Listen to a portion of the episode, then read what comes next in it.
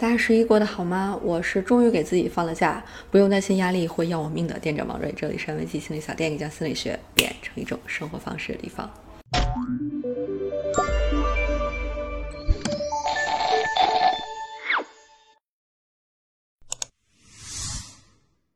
我的朋友们啊，越来越难约了。现在只有放长假，而且大家都没有出去玩的情况下，才能仓促的见上一面。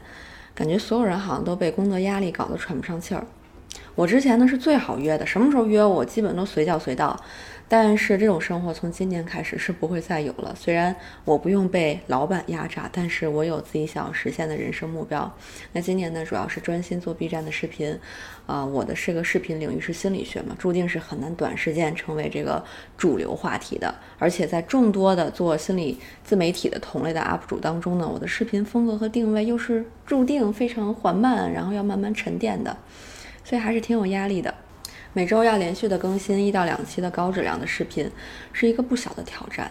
所以前段时间呢，身体上也出现各种小毛病哈，呃，去看了中医，特别喜欢那个中医的姐姐，耐心的问了我从小到大的病史，也问了我的工作强度啊，呃，什么之类的，也解答了我的很多的问题。最后呢，给我开了一副中药，然后给了我一个超级有用的建议。他说：“哦，对了。”记得那个按时吃药，然后每天晚上九点半睡啊。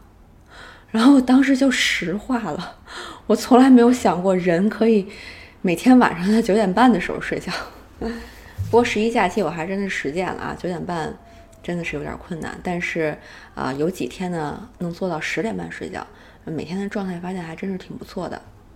假期我还看了一个纪录片，是那个 NHK 拍摄的纪录片，叫《压力杀人真相2019》。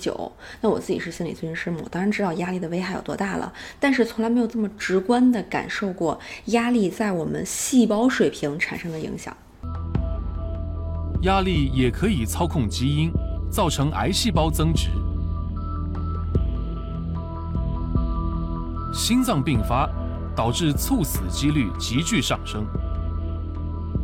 压力也能促使无害的细菌变成致命杀手。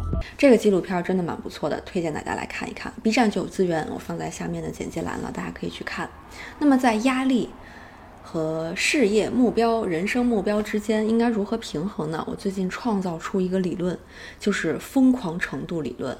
每个人的兴奋水平确实差太多了，很多企业里的高管每天都睡四个小时，有的是靠拼命熬夜硬撑，那是在透支自己的能量，可能熬不过四十岁身体就挂了。但是有的人真的是只需要那么多的休息时间，他的大脑天生就很容易兴奋，可以为自己有热情的事情疯狂。比如我最近挺感兴趣的那个造火箭的埃隆·马斯克，还有维珍集团的理查德·布兰森，他们都是本身疯狂水平就比较高的。我看现在他们也活得挺好的，这个真的没法比较哈。原始的能够释放的疯狂值，每个人就是不一样。所以呢，对于那些透支生命的疯狂，我真的是不太建议。如果你真的有好多好大的人生理想要去实现，先把命透支没了也实现不了。所以千万不要和那些疯狂程度本身就很高的人比较，然后埋怨你自己不够拼命。你一定要知道自己正常的兴奋水平是在哪儿。测试的方式呢也很简单，你记录一下自己一个月的睡眠时间以及当天的特别事件，当然你记得越详细越好哈。比如说哈，我记录昨天是十点睡的，今天是八点醒的，然后我就发现今天心情很好，哪怕遇到棘手的事情也能够从容应对。再比如我昨天可能是十二点睡的，今天是七点醒的，然后就发现特别容易暴躁，然后小事情也处理不好。就像这样啊，非常详细的去记录一个月的数据之后呢，你就能够看出一些规律。比如说，你可能发现每天晚上十一点睡，第二天七点起的状态，平均下来是最好的。那么这个区间呢，就是你可以参考的疯狂程度。你可以在这个基础上不断的缩短睡眠时间，看看临界点在哪儿。你在自己的疯狂水平之内去承受可控的压力，才是能够长久的为我们的人生目标去努力的一个状态。否则，你目标也没实现，你保本的命也没了，那真是得不偿失。